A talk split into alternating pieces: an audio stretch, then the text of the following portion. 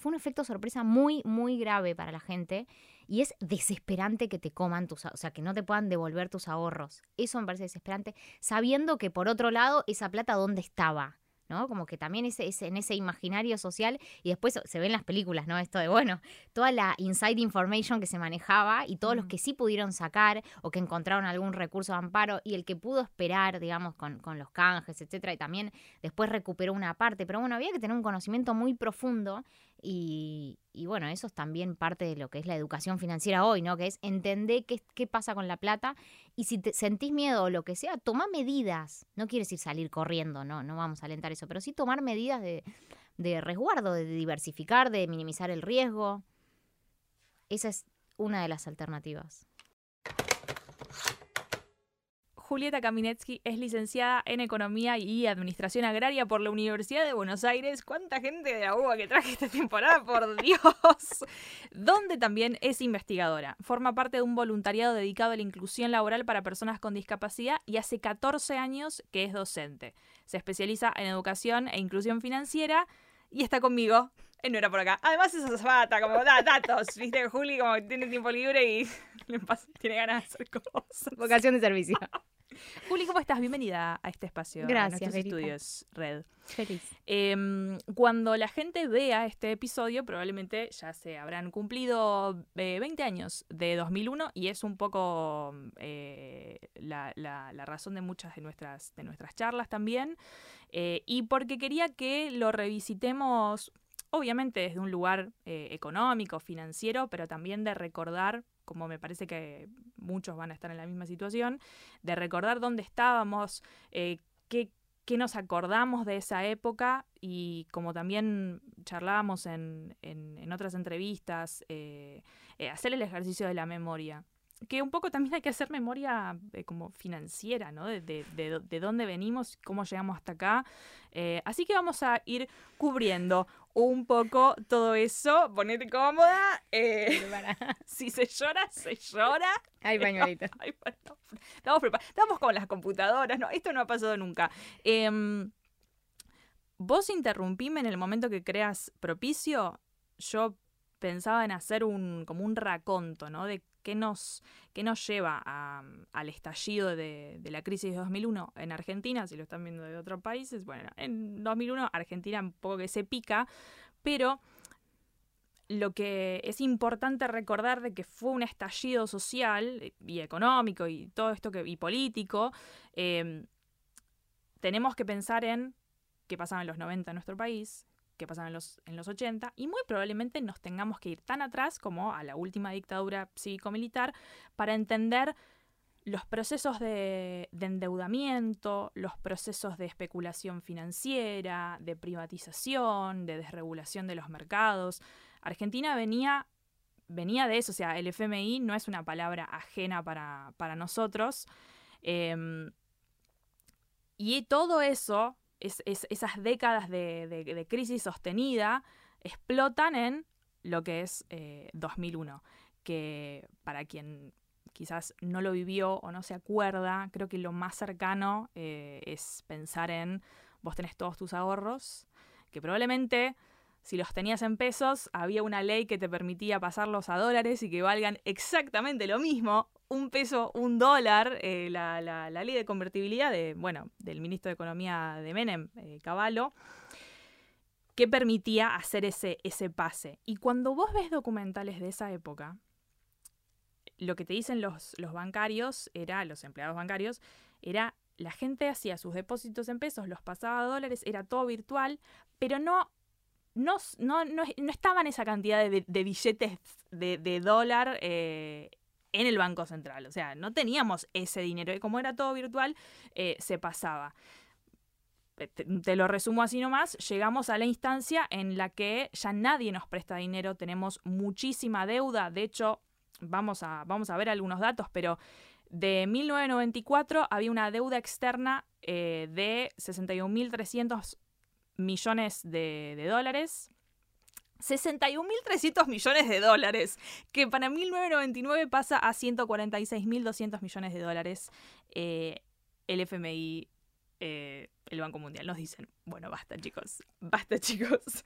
Eh, y bueno, y ahí es donde, bueno, blindaje y demás, corralito y esa, esa escena terrible de saqueos, más de 40 muertos, la gente no pudiendo sacar sus ahorros y ahora, ahora te dijo continuar a vos, pero todo eso es, es una herida que sí arranca por, por, por decisiones políticas en lo económico, pero que impactan en la vida de las personas. Todos tenemos un recuerdo de 2001. Yo tenía siete años, no lo recuerdo demasiado, pero sí, o sea, nosotros no perdimos los ahorros, pero en casa no había plata directamente. ¿Cómo, cómo lo viviste vos? Ahí te le estoy tirando una pelota. Estoy recordando. un revival de todo esto. Más o menos fue, fue, fue, así, corregime lo que, lo que consideres que no, no es. Está no bueno, no, Mm. está bueno el recorrido. Está bueno hacer un poco de memoria, esto no es un llamado, digamos, a, ni, ni, un- ni una especulación de que, de que puede volver a pasar. Se tomaron un montón de medidas, Sí. eso es importante también, obviamente, recordarlo y además las crisis, bueno, lamentablemente se renuevan. Mm. Em, pero entender que no es un solo factor. A veces uno dice, bueno, fue tal política, fue tal político. Realmente esto es el contexto nacional, falta todo el contexto internacional. To- Torres Gemelas, que, petróleo, o sea, digo, hay tantos factores, toda una crisis latinoamericana. No, es, no, o sea, Argentina siempre fue bastante particular, pero no era el país que más defolteó en la historia. Eh, siempre tuvimos esta cosa con el dólar, por un montón de factores. Todavía no existía ni siquiera la soja en Argentina, que empezó en el 96. Digo, todavía no había explotado, explotó a nivel de, siembra, de cultivo. Empezaron los transgénicos. Un montón de otros factores que después obviamente empezó el tema del precio de los commodities, la revalorización. Hay un montón de factores externos que también se iban dando en el medio. Entonces, entender que no es un solo factor. Y algo que, que pensaba antes de venir es esto de que las crisis sean agudas, ¿no? Eh, también se dan temas de salud. A veces como lo- las, las enfermedades o las cosas agudas, bueno, es un momento, uno recuerda, do- 19 y 20 de diciembre de 2001 y 2002, punto. Hmm. ¿No? Como una crisis y después pasó otro periodo de- con otro análisis. Ahora lo siento como algo más crónico, ¿no? Como que la crisis es como que se extiende en el tiempo, como las enfermedades crónicas, ¿no? Ya no es una hepatitis, un- una... ¿No? Es como, bueno, algo que se va extendiendo, perdón, una, una apendicitis, ¿no? Como algo Sí. crónico, algo agudo, vos vas y lo resolves. Mm. No, lo veo como algo crónico, como, bueno, un estado de situación por ahí de crisis de hace unos años, em, lo- como viéndolo en la comparación de qué, qué pasó estos 20 años, ¿no? Hubo momentos mejores, peores, de crecimiento. em, Lo que surge es pensar, eh, ya pasaron 20 años, digo, es una cantidad de tiempo que no es tanto, sobre todo en procesos políticos y económicos, no es tanto, pasaron un montón de cosas en el medio, eh, se, pudo salir de ese 2001, ¿no? Hay como un 2003 que, que vamos saliendo, pasan cosas, llegan pers- personas a los gobiernos, como Néstor también, hay que decirlo todo, eh, hemos salido de ahí, pero da la sensación de que son crisis de las que no te terminas de recuperar y ya volvemos a caer eh, de vuelta. Eh, vos mencionás esto de lo multicausal, pero mm, estructuralmente, como a, qué se lo puede atribuir caer en estas, en estas crisis? Por ejemplo, yo veo 2001 y veo, bueno, claro, tengo un video en mi canal al respecto eh, sobre eh, la especulación financiera en la última dictadura, con la película Plata Dulce, una, una perla del, cine. Me encanta esa película, pues es muy gráfica con lo que se vivía en Argentina en, es- en esos, en esos años, en, lo- en los 80. Eh, entonces, vos ahí entendés, claro, la dictadura endeudó al país, hubo un proceso de desindustrialización. Viste que siempre se habla de como dos modelos de país. Bueno, un modelo productivo, un modelo que lleva a la especulación, ¿no? Eh, como estas dos diferencias muy claras. Claro, después de eso, la hiperinflación de Alfonsín. Sí, ese, ese stop and go se llama, ¿no? Es como que avanzás. Por ahí una devaluación te impulsa incluso, ¿no? Sí. Como, y después volvés para atrás, porque obviamente si no hay desarrollo, es lo que se, eh, conoce como crecimiento versus- desarrollo. Puede crecer un montón la economía, incluso pensemos a nivel familiar. Puede haber una familia o un país o una empresa a la que crece económicamente, le va bien, acumula riqueza, pero no se desarrolla como en la base. Mm. Entonces no hay un sustento después muy firme y, en- y viene cualquier viento y te tira. Obviamente el 2001 2001 no fue un vientito nomás, Sí. pero entender también y que después que llegue Kirchner en el 2003, digo, para la juventud, eso era, era una renovación de la democracia, más allá de, que, de, de- Sí, de que- a quién a habías votado, era como, bueno, como la, la esperanza de lo que de lo que vendrá. Eso eso me parece muy importante también, en especial para la juventud de hoy, ¿no? Mm. Cómo lo ven hoy su futuro. Eh, Para la juventud era una renovación, o sea, era una renovación, es como cuando tenés una crisis personal y después viene como una una vuelta de, de- de Una energía, de aire, democracia, sí. de ¿no? Em, eso me parece muy importante. Y lo que, lo que lleva a las crisis en muchos casos es como que se va caldeando, ¿no? De a poquito se va caldeando. Mm. Crisis social, crisis de representatividad, crisis ideológica, política. Era como, ¿no? Que venía una, cli- una clase media que había acumulado durante muchos años, pero abajo de la alfombra estábamos escondiendo, ¿no? Un, un, un conurbano profundo muy mal, muy desgastado, que la venía pasando mal y que no estaba apareciendo. Y en un momento aparece, porque hay cosas que no se pueden ocultar. Y también donde la clase media se ve afectada, también salen, salen un poco juntos a decir, che, no, esto de las cacerolas también e- es, muy representativo.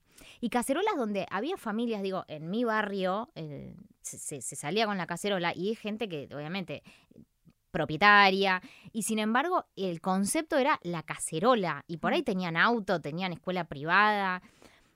Algo, algo estaba pasando que la clase media necesitó también salir a decir, che, me hundo yo y me llevo conmigo a todos, ¿no? A todos los que están abajo. O sea, ese, ese efecto derrame a la Sí. inversa, muy peligroso. De hecho, si se ven las imágenes, si, si ustedes ven las imágenes de la noche del 19 de diciembre, se ven, se ve, se ve una plaza de mayo llena de gente y ni una bandera política. No, no, no, por- no porque esté mal, pero ahí te da, te da la Y idea que de se vayan todos. se- que se vayan Ese era el todos. concepto.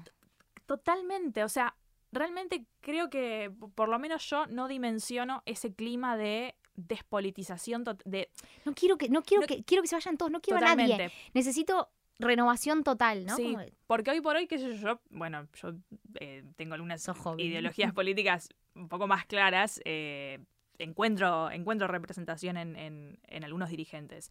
Eh, pero no me puedo imaginar lo que es, no, no, no, es que el sistema es- está podrido. Y esto que vos decís de que eh, la cacerola un poco unifica a, varias, a varias clases eh, en, en Argentina.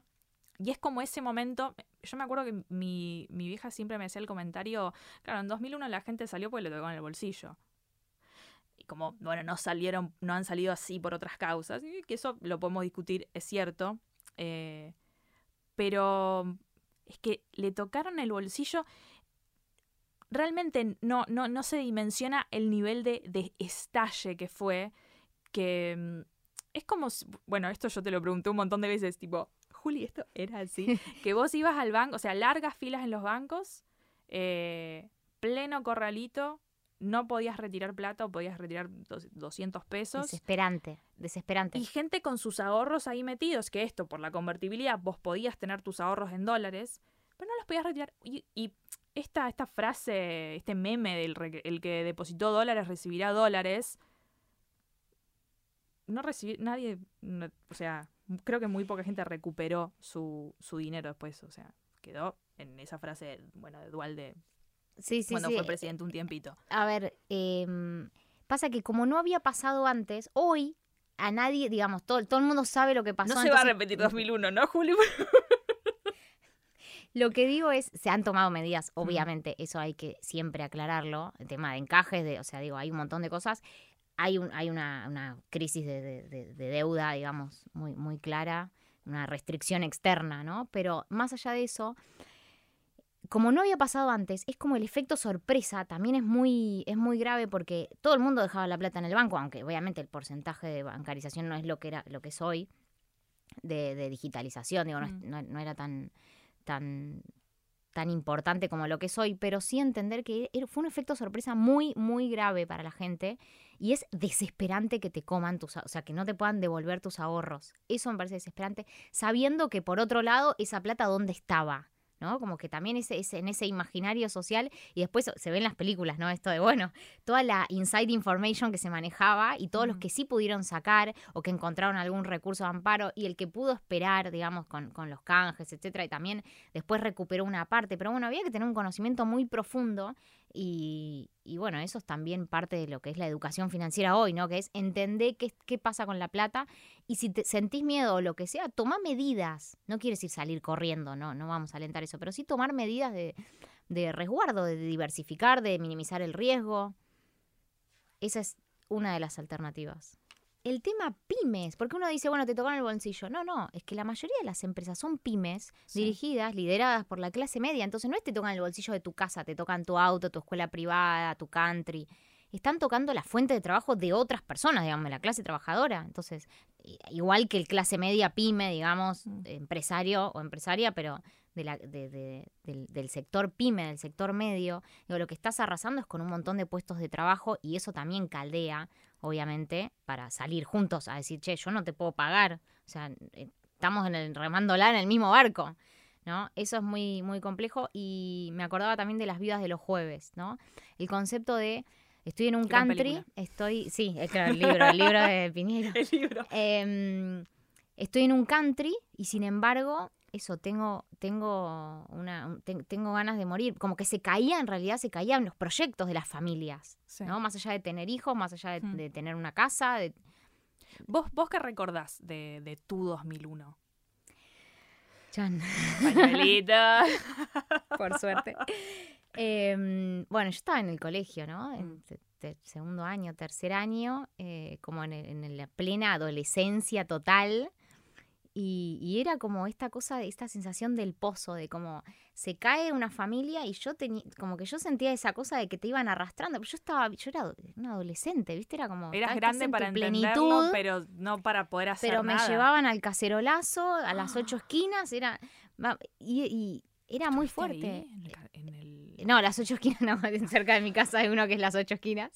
Y, mm, y era muy fuerte, era, era como una cosa emocional. También mi familia, eh, mi mi viejo también medio cactus, era como, che, pasa, eh, servime soda.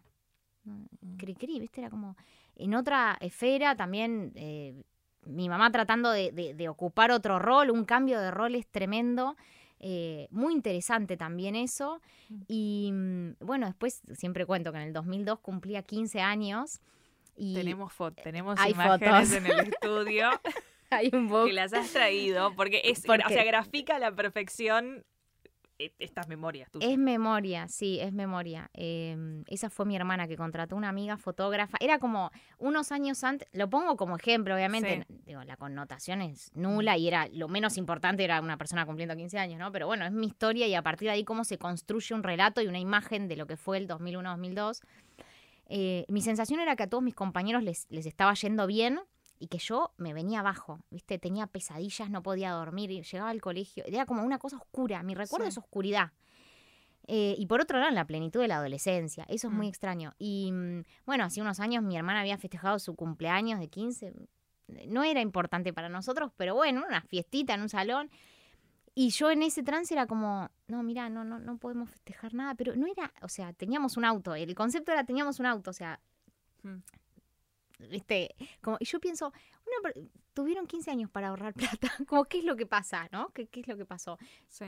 Eh, y era, no podemos festejar nada porque era anímica la situación, ¿no? Entonces, bueno, ahí eh, también cómo cambian las cosas. Yo estaba muy concentrada en que me vaya bien en la escuela, como tenía como una estructura mental y de repente me, me hablando, ¿no? Y me, me vuelco mucho más a lo social. Mis amigos me, me lo dicen al día de hoy como, te cambió como la estructura. Mis amigas organizan una fiesta sorpresa. eh, me dan como unos papelitos para que yo vaya invitando a mis amigos a esa fiesta, que era lo que se hacía en el colegio, y termino en una fiesta sorpresa en un lugar en, en- Almagro, como eh, en, en- conjunto con mis viejos y mi hermana, eh, ahí, no alquilando una fotógrafa que habrá cobrado 200 pesos en ese momento. Eh, no había cámaras digitales, había que mandar a imprimir. Eh, dos docenas de empanadas, lo que se podía, digamos. Era Sí. lo que mi hermana o sea, imprimiendo una foto mía, pegándola en la pared, toda descascarada. Y claro, te das cuenta ahí lo importante que es el entorno, ¿no? La contención de, de tu, de, tu, de tus amigos, de tu, de tu escuela, de todo, socialmente hablando, ¿no? Y mm, para mí eso fue muy fuerte a nivel, a nivel so- como toda estructurada, ¿no?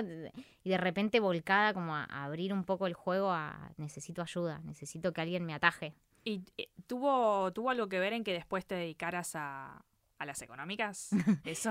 Porque es, es La medio- gran pregunta. o sea, hay como La una generación. Sí, hay una generación de economistas, de contadores que medio como adolescentes de 2001 que después se vuelcan como a che, quiero entender esto para que nunca más me pase. O sea, no quiero ser como de los que no tenían información en ese momento cuando, cuando pasó todo. Bueno, que ya vamos a llegar a eso. Pero, mm, pero Y yo creo que hay un, que- si lo miro ahora Mm. para atrás, hay un recorrido. Pero eh, no solo era entender, sino que, no, que la próxima crisis no me agarre de esta manera, ¿no? Como sin... Yo creo que hay muchas empresas, incluida la nuestra, que, que con herramientas financieras, yo veía como que faltaban recursos para... Hoy lo veo, ¿no? También en, en empresas, digo, esto con herramientas financieras podría ir mejor. No te digo, te salvo la empresa, te la... pero sí que creo que se podrían manejar mejor las... Surfear mejor un poquito y estar- ser menos vulnerables. Mm. Eso sí me parece importante. Hay muchas herramientas. Uno dice, no, yo ya se me las sé todas, pero hay herramientas que te protegen un poco, ¿no? Te- te- frente al riesgo. Vos sabés que a eso quería ir, porque yo, producto un poco de la, de la pandemia, eh, y porque la pandemia también me agarró cuando yo ya recién me había recibido, ¿viste? Y me mudé sola y como un montón de cambios, y uno empieza a ser cauteloso con el dinero, y me metí mucho en tipo cuentas de, de- de educación financiera. muy bueno, curiosa, Vera. Muy curiosa. Me. Así también te conocí a vos. eh, pero una cosa con la que muchas veces me choco con, con el contenido que tiene que ver con educación financiera es que eh, hay un punto en el que se vuelve, esto generalizando, ¿no? Pero hay un punto en el que se vuelve un poco aspiracional, ¿no? Entonces, como Fake it till you make it. fake it till you make it, que ponele que un poco yo te lo entiendo, pero ya es como... eh, a, a mí una de las cosas que, que- que me gustaron cuando te escuché eh, en, en uno de tus talleres es que cuando, cuando vos hablas del el comprar una casa, ¿no? Como el, el- el sueño que un millennial jamás va a cumplir, o sea, hay que decirlo. No, mentira, eh, pero probablemente no. Eh, pero, y Aliviando frustraciones. Claro, pero estaba bueno porque posta vos lo que, lo que hacías es como explicarnos qué significa tener una casa. ¿Viste? Como el, el lado B de, de- de esas cosas que, que uno anhela. Es una gran discusión Eh, esa que sigo teniendo al día de hoy. Claro, es como realmente que, mira que tener una casa implica esto, esto y esto. Y a veces decís, ah, bueno, capaz por la misma plata puedo hacer esto otro. Y bueno, como, como que todo lo que implica tomar ese tipo, ese tipo de decisiones. Pero hay algo puntual que a mí personalmente me molesta mucho, que tiene que ver con la culpa financiera, de que cuando vos empezás a aprender un montón sobre finanzas personales, lo que te empieza a pasar es decís, ¿cómo me la mandé? ¿Cómo hice esto? Pagaba el mínimo la tarjeta, o sea, todo mal. Ay, y bueno, después mal. tenés que decir, bueno, tranqui, no lo sabía, ahora lo sé, no cometo más los mismos errores. Pero... mm, No te lo enseñaron. no, claro, no, lo- no- no tenía manera de saberlo esto. Eh, y aparte porque es un embole, porque qué sé yo, bueno, hay que encontrarle la vuelta para que se vuelva un poco más eh, digerible. Eh, no es tan difícil, pero hay que meterse. Pero me pasa que a veces yo escucho consejos financieros que dicen, medio que te, te tratan como un boludo porque estás, estás gastando en pelotudeces, en cafecito, en cositas y no está, y por eso no puedes ahorrar. Y yo digo, me empezó a hacer ruido eso. Porque yo he estado en ambos lados del mostrador de malgastar y no poder ahorrar por eso, y después no poder ahorrar porque, porque no llegaba, o sea, apenas podía con lo que Sí, no, tenía. hay una parte que hay que sacar. No, no es, no es tu culpa una crisis, digamos. Porque si no parece que... Y aparte digo, esos consejos en, en un país donde el 40% de, de los argentinos está bajo la línea de la pobreza. Una familia de, cuatro, bueno, la última cifra no, no, no la sé, pero estamos hablando de que se necesita mucha, mucha plata que ni siquiera incluye el alquiler con lo que cuesta alquiler en nuestro país. Digo, a ese, a ese, ese público objetivo, ¿qué consejo le vas a dar de que deje de tomar café en Starbucks y así va a poder ahorrar? Digo, ¿dó- ¿dónde está la educación financiera ahí? ¿O, o- o por dónde se puede arrancar? ¿O qué hay que poner en, en- en- en la balanza? Porque, digo, ¿para ¿a quién le estás dando consejos? Disculpame. ¿A qué sueldo le estás diciendo que ahorre el 20%? O sea, si vos podés, genial. Pero Sí, nunca me gustó las recetas. Mm. El tema es, eh, para mí está bueno que se hable, que, que se empiece a hablar, por lo menos que a la gente le haga ruido, que, que tome lo que pueda. Pero el tema es dar herramientas. Lo, lo que me parece que a veces pecamos todos es Mm. bajar línea, ¿no? Eso es lo que yo trato de despegarme. Es muy difícil porque cada uno lo interpretará de una manera diferente, pero el bajar línea de lo que hay que hacer. Sí. No, yo te doy una herramienta que es la planificación financiera. Y vos sabrás dónde ajustar, dónde esto. No es, una, no es culpa tuya la crisis, pero sí entender que esto es una herramienta. Yo no te puedo decir a vos en qué ajustar, porque para vos es importante el cafecito y por ahí no gastás nada en, otro, en, otro, en otra categoría. Entonces, el tema es que todo el tiempo aparte te están cercenando tus pequeños placeres y es difícil eso, ¿no? Em, lo que sí me parece es que hay una responsabilidad que no la va a cumplir nadie, lamentablemente. Hay un tema, obviamente hay eh, va, constitucional, tenemos, tenemos el derecho a una vida digna, ¿sí? Y para eso están las políticas públicas, está tu familia, está el, de tu lugar de trabajo, digamos, hay una contención desde ese lado. De hecho, bueno, no hablamos del tema de la jubilación y todo eso. Pero, em, digo, el, el- el asunto es que nadie se va a hacer responsable si vos ahorrás, no ahorrás. Digo, no, no, no le estamos rindiendo cuentas a nadie hasta que llega un punto en el que tenemos que ir a llorar a algún lado y a pedir ayuda, ¿no? Sí. Por eso creo que no sirve el bajar línea, porque a donde yo te voy a lo prohibitivo, deja de tomar café, ya está. Y más un joven que te dice, mira, la vida es una, ¿no? Sí. Em, No, y aparte, eh, el chiste medio millennial es. que encima los, los centennials tienen la crisis climática, tipo, peor. Pero es como, mirá, gastamos en cafecitos porque si no me voy a comprar una casa. Tipo, bueno, ya fue, o sea, claro. Uy, ya vamos a hablar del fin del mundo, que me, me encanta tocar este tema cuando, encanta. cuando invito gente del palo de las ciencias o de las economías. Eh, me imagino que a vos deben preguntarte, ¿en qué invierto? Y, compro acá, compro estas acciones y, bueno, de vuelta, estoy un poquito densa, pero porque eh, otra de las cosas que, que me resultan muy aspiracionales es... eh, mi cartera de inversiones es esta y estas son mis acciones favoritas y quizás estoy muy politizada, Juli, vos decime, pero a veces digo, pero ¿qué mierda significa invertir en tal empresa? ¿Qué hay detrás? O sea, eh, tampoco me quiero pasar de trosca, porque digo, a veces, bueno, estoy comprando una acción, tampoco es que estoy tipo eh, con, una minera o como hasta, hasta dónde... Salvo que compres de las acciones. No, Digo, cu- ¿cuál es, No, cuál no es la martirizarse, no mar- Yo eh, aprendí de- eso. porque de no, no podés salir a la calle. O sea, Hmm. abrís, abrís la canilla, estás Sí. haciendo algo, te comes un bife, estás haciendo algo. Digo, cada uno elige sus, eh, su- sus condiciones en las que vivir, en Hmm. las que morir. Sí. Pero sí me parece importante entender lo que pasa. Sí, por supuesto, me parece importante. Mm. Y por eso me parece importante que la gente se anime a hacerlo y entienda el mecanismo y el procedimiento de lo que está haciendo con su plata o con sus decisiones también.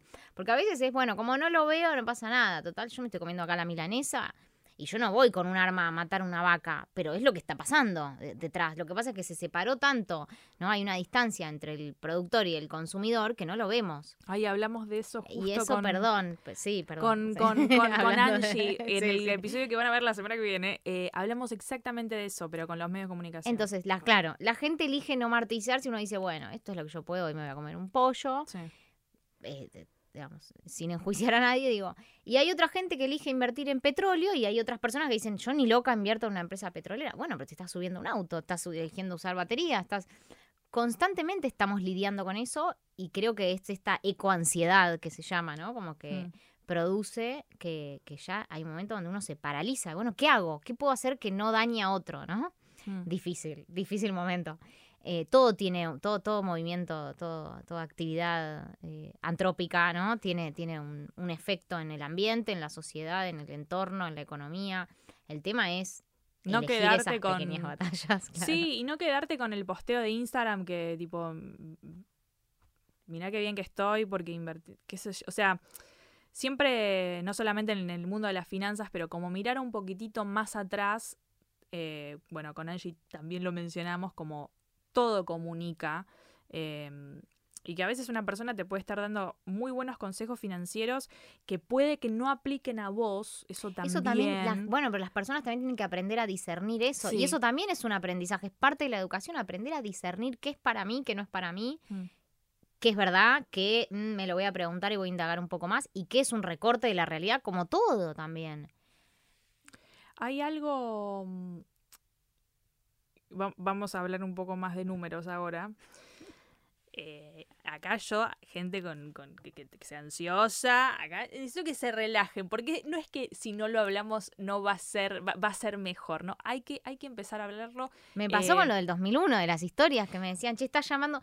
Uno me dijo que era mufa y otro me dijo que, que estaba llamando a un corralito como diciendo, bueno, hablando del tema, se, Estamos uno todos hablando de revive. 2001 hace mucho tiempo. Claro, es como que uno revive el Mm. tema y eso hace que la gente empiece a tener miedos que no tenían, empieza a tener miedo. Pero bueno, ahí necesito también que la gente apele a su sentido común y pueda discernir entre lo que es hacer memoria y recordar y lo que es, che, esto está pasando ahora. Mm.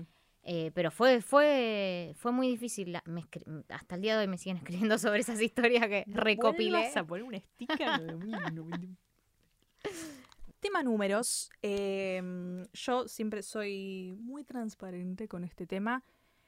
Eh, es muy probable que yo no me meta en este paco de tener hijos. No, no, no, no, no va a pasar. Em, porque me he dado cuenta que, primero, el otro día leía, bueno, no importa quién era, bueno, no me acuerdo, pero que decía, no es que los millennials, centennials no quieran tener hijos, se dan cuenta de que no pueden, no les da el bolsillo.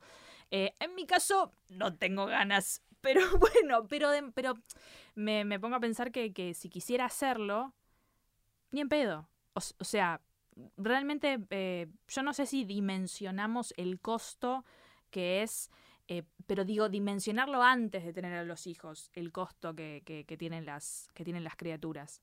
Porque después sí, obvio, todo el mundo sabe que tener hijos es, es algo, es algo caro. Pero mm, haciendo Más el lucro número- cesante, ¿no? Em, no, sí, sí. Haciendo Pero si no lo hacemos con una mascota, lo vamos a hacer con un hijo.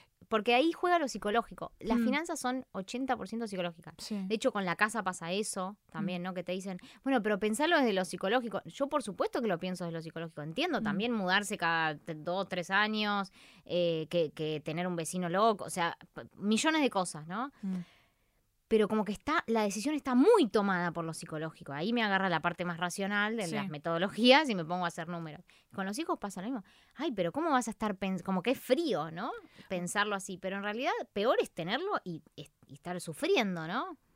Eh, bueno, ahí está muy ligado también a, a- a un poco el, el- el- el mito, especialmente sobre la maternidad, viste, que a veces yo digo, a mí, a mí me pasa mucho que cuando le pregunto a la gente sobre sus ganas de, gestar y de, paternar y de maternar y, bla, vos sabés que me pasa mucho que me dicen, y en un momento te tira, te tira, te tira. Y yo digo, a mí me llega a tirar y yo me, sí, me no, no, no, no, no, vamos a controlar eh, los impulsos. Pero bueno, me, me- me- llama mucho la, la atención eso. Em, pero yo no sé si, yo no sé si vos lo has logrado, pero hay como un cálculo más o menos estimativo. Digo, si uno le tiene que poner número a, a una, a un ser. ¿Vos crees que me asesinen a mí? Digo, más Cancelada. o menos de, de, de cuánto estamos hablando. O sea, qué sé yo. Yo una casa sé más o menos cuánto cuesta la casa, la casa de mis sueños. No es nada, no es nada, le juro, no es nada raro. Pero um, cuando pienso en, en, en, en criaturas, eh, no, no sé ni por dónde empezar. O sea, es, es eso, es una vida nueva. ¿Vos alguna vez hiciste Voy a el cálculo? cálculo. Voy escuchando de amigas con bebés Mm. cosas y pero está bueno entender que tiene mucho que ver también con lo que con la expectativa, ¿no? Mm. La expectativa es que llega llega la nena o el nene y de repente eh, llega con el auto y la sillita y llega con la escuela privada, el jardín privado, el maternal, llega con, con la ropa importada o llega de otra manera, ¿no? Llega a la escuela pública, la universidad pública y gratuita, llega con, digo, porque a veces la expectativa es como la que vemos en Instagram, con la ropita de, de marca, y por ahí digo, puede haber otras condiciones, pero tiene que ver con esos millennials o clase media Mm. que, que tiene otro proyecto porque fue criado en los 90, ¿no? En Disney. Sí. Entonces, eh, me parece que tiene que ver con eso. No, no tiene que ser algo prohibitivo, pero Mm. tampoco tiene que ser realmente que se torne algo desesperante de no tener cómo darle de comer. No es lo mismo tener un hijo que tener tres también o dos, como es el, el- Mm. la, la familia de- del, La del familia tipo. cuadro, claro. Sí. Eh, me parece importante poder planificarlo y decir, bueno, Mm. con este cambio de, de- de familiar vamos a tener que dejar de hacer esto para hacer esto, ¿no? Entenderlo. Porque no es solo lo que, lo que insume de gastos, sino lo que uno deja de percibir, porque está eh, con- en- Ah, en ese tiempo llevándolo a hockey o al fútbol o a pintura, o a- porque además los niños, el desarrollo de un niño hoy requiere un montón de cosas y además otra cosa, requiere tiempo compartido. Mm. ¿De qué me sirve poder ir a trabajar para pagarle el maternal y no poder compartir tiempo con ese bebé? Eso es lo que a mí me parece que lo que tenemos que comprar es tiempo. ¿no? Me parece no plata para, para alquilar a alguien que te lo cuide. Digamos, obviamente es, un- es una filosofía Sí, muy, sí. muy difícil de, de Mm. lograr después. Sé que mis amigas me están criticando ahora. Pero, pero obviamente, lo digo eh, desde, desde otro lugar, Sí. me parece que está bueno planificar, que está Mm. bueno decir, bueno, lo que tengo esta expectativa de criar un hijo de esta manera. ¿Cuánto, cuánto sale? ¿Lo tengo? ¿Puedo recibir ayuda de familiares? Digo, Mm. también eso. Lo mismo con la Em, propia vida también. Lo, mi- lo, lo mismo con la propia vida. A veces uno tiene que maternarse antes de, de- de maternarse a uno, antes de maternar a otro. Em, yo pienso mucho en el fin del mundo, Juli. Me encanta. Me encanta hablar de la muerte. Sí, re, porque... Eso también es caro, porque nacer es caro, es pero caro morir, morir. es caro. Es caro No. morir. morir es Morir caro. Querías el título, morir es Morir es carísimo. caro. Y mm, una cosa que a mí, con respecto a lo que decís, que siempre me ha servido mucho, es. eh, siempre me ha servido mucho. Lo puse en práctica hace dos años. Eh, eh, uno. Eh, es como el 10% de tu vida. de empezar a, a- a pensar mis objetivos en función de eh, números. Em, que eso da la sensación de que genera más estrés, pero en realidad calma un poco. Porque a veces uno piensa en un número mucho más grande y a veces te das cuenta que no, no es tanto. eh, pero porque la, la clave es la planificación financiera dentro de un montón de cosas. Porque en cuanto vos te pones un objetivo y le pones un número, ahí puedes empezar a organizarte. Bueno, ¿cuánto necesito para llegar? ¿En cuánto tiempo? Ok, ese objetivo me queda grande. ¿Puedo ir con un intermedio? Claro, voy para el próximo mundial, digo yo. Está bien, no será este, es el próximo. No será Qatar, será el que venga, no sé cuál, cuál es el otro que viene, pero... Pero no, es que aparte si no lo planificas, no es que deja de existir ese monto. Eso, Vas a- no vas a llegar nunca, digamos. Sí, es muy difícil, es muy difícil. Pero lo peor que se puede hacer es ignorarlo completamente. De Eso tener no. ganas de algo, ignoro. Como, y después decir, bueno, la vida, se- la vida es una. Sí. Obviamente que hay que disfrutar la vida, pero creo que genera muchísima ansiedad esto de ir como pateando mes a mes Hmm. las cuentas. Genera mucha ansiedad. Eh, yo pienso, en esto que mencionabas de la, de la jubilación, ¿no? De, bueno, yo muy probablemente no tenga hijos. Entonces pienso en, eh, ok, ¿quién va a cuidar de mí cuando yo ya no pueda cuidar de mí? ¿No? Y bueno, yo no sé, me, me imagino con un futuro exitoso y próspero en el que voy a tener mucho dinero, eh, que no sería este momento, pero bueno, ¿Vamos a estar en el mismo geriátrico, Verita? espero Ay. que sí, espero que sí. Y bueno, nos cambian los pañales mutuamente. Pues mm, hay que tener menos hijos y gestar amistades, porque nos vamos a necesitar en, en comunidad.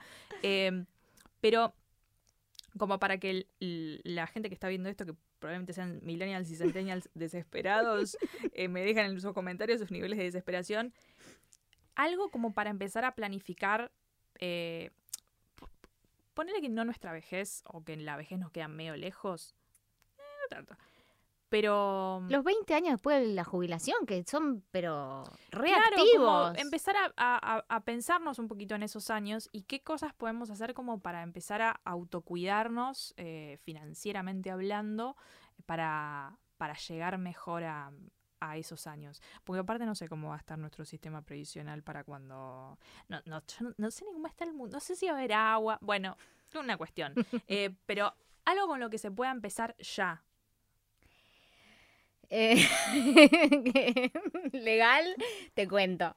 Mira, eh, no, me parece que está bueno pensarlo. Nadie quiere pensar en esto. Nadie quiere pensar. Le huyen a pensar en esto. Es increíble.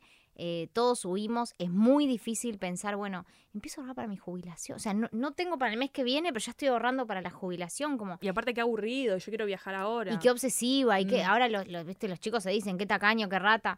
Digo, no, no, no es de rata. es obviamente, este, este chico se va a comprar la bicicleta y el otro no. Sí. O sea, como tratar de desmitificar eso, que si uno Mm. piensa a largo plazo es muy estructurado, es un obsesivo, está todo el Mm. tiempo pensando en la muerte, en el futuro, es un ansioso. Y en realidad creo que baja mucho la angustia, en especial cuando uno tiene personas a cargo. Y no solo hablo de hijos, porque a veces se habla de hijos, se habla de ahijados, se habla de personas con discapacidad en la familia.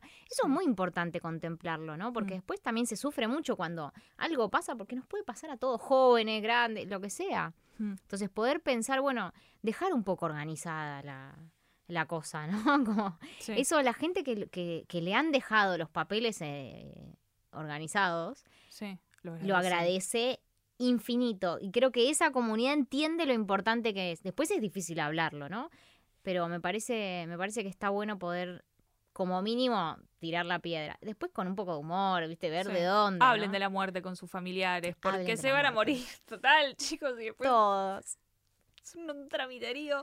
Eh, me, me has obsequiado una, una bolsa que dice, queremos más mujeres hablando de finanzas, anímate. Y esto específicamente, eh, ahora quiero hacerte una, una pregunta más para, para terminar. Esto específicamente acá me voy a poner quizás un poco esencialista, permítanmelo.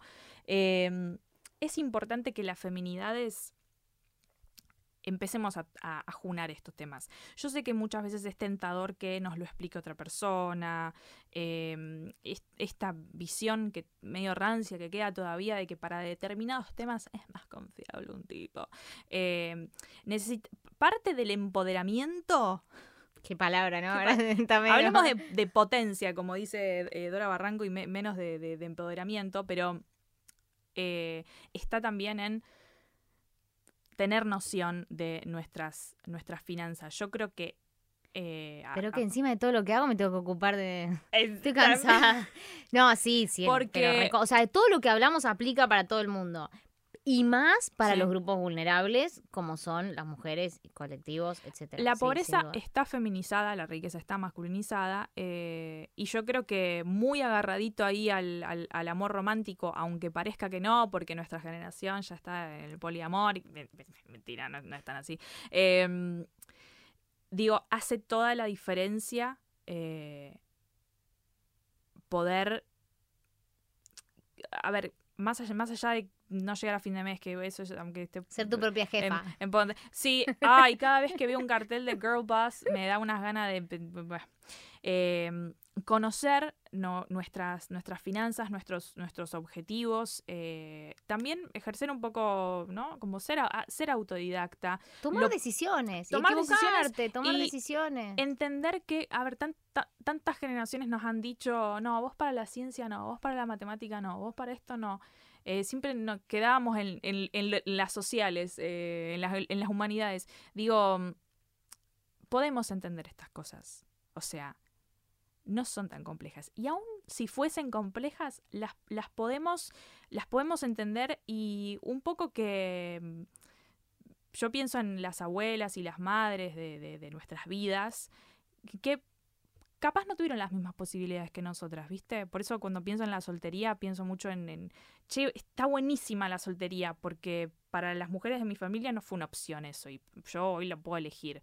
Y yo siempre lo, veo desde el punto de vista económico y, de, la finanza, eh, de las finanzas personales en nuestras vidas, de que es, posta es libertad. No, hace, no, no tenés que ir tan atrás en el tiempo para ver mujeres que se, tuvies- se tuvieron que casar para salir de la casa de sus viejos, O quedarse con alguien que se habían casado. porque no- sí, Totalmente. y hoy, para muchas de nosotras, no ese es el panorama. Entonces, eh, hagámosle justicia a nuestras abuelas, a nuestras mamás, quizás, eh, y tomemos nuestras propias decisiones, porque por todas las que hoy, no digo hace un montón de años, hoy no pueden, bueno, las que sí podemos, bueno, avívate, hermana. Sí, Ah, yo- hermana, sí, aprende es- es como- personales. Claro, es, pero es difícil también, en- entiendo. Mm. El otro día me retaban porque estábamos jugando al ping-pong y, y, había una, y a mí siempre me hacen contar los puntos, ¿no? Y yo a veces digo, bueno, ya estoy cansada, ya está, trabajé todo el día con los números, basta que cuente otro. Basta de delegarme esto. Y había una chica enfrente y yo le decía, bueno, ¿cuánto va? Y ella, el que saca, cuenta los puntos. Eh, Ay, no sé, yo para eso no. No, no, no, frené todo y dije, no, no, vos sí. ¿Cuánto va? No, no, no sé. Punto siguiente, ¿cuánto va? No, no, no sé. No, no, le digo, no, no. Este. Y, y claro, me retaban como, bueno, listo. No, no, listo no. Esta persona no pues, sabe, sabe hablar, sabe contar, puede contar los puntos. Mm. Como esta cosa de, no, no es mi rol, que se ocupe otro. Mañana te cago dos puntos, ¿entendés? Porque, Total. claro, como vos no los estás contando, No te confíes. entonces también eh, pasó a ser la mala. Pero no, pero hay un poder, hay Mm. un poder en, en- en saber de eso. Entonces, te estoy tratando de, te estoy invitando a que compartamos esta sabiduría justamente para que Sí. ni yo soy tan mala, ni vos sos tan eh, inútil como para decir yo de esto no me ocupo. Mm. Ocupate porque mañana viene otro y te roba los puntos del, del juego o, te roba la casa, digo. Hay que también entender que no es eh, solamente por, bueno, ocupate porque, bueno, una tarea más. No, no, es importante, es tomar decisiones. Juli, muchísimas gracias. Eh, iba a costar salir de salir de 2001, pero terminamos en Un saludo a Favaloro que nos está viendo. sí, sí, sí, tremendo. Otro tema. Eh, otro, otro, otro gran tema. Muchas gracias por, por haber venido. ¿Le pasaste bien? a vos. Esto bueno. fue, valió como 10 sesiones de terapia. Todos me dicen lo mismo. es como, Gracias. Llega la terapia. Juli, muchísimas gracias. Nos vemos en el próximo No era por acá. Ari, muchísimas gracias por habernos acompañado en los estudios. A usted me dice. ¡Ay, qué lindo!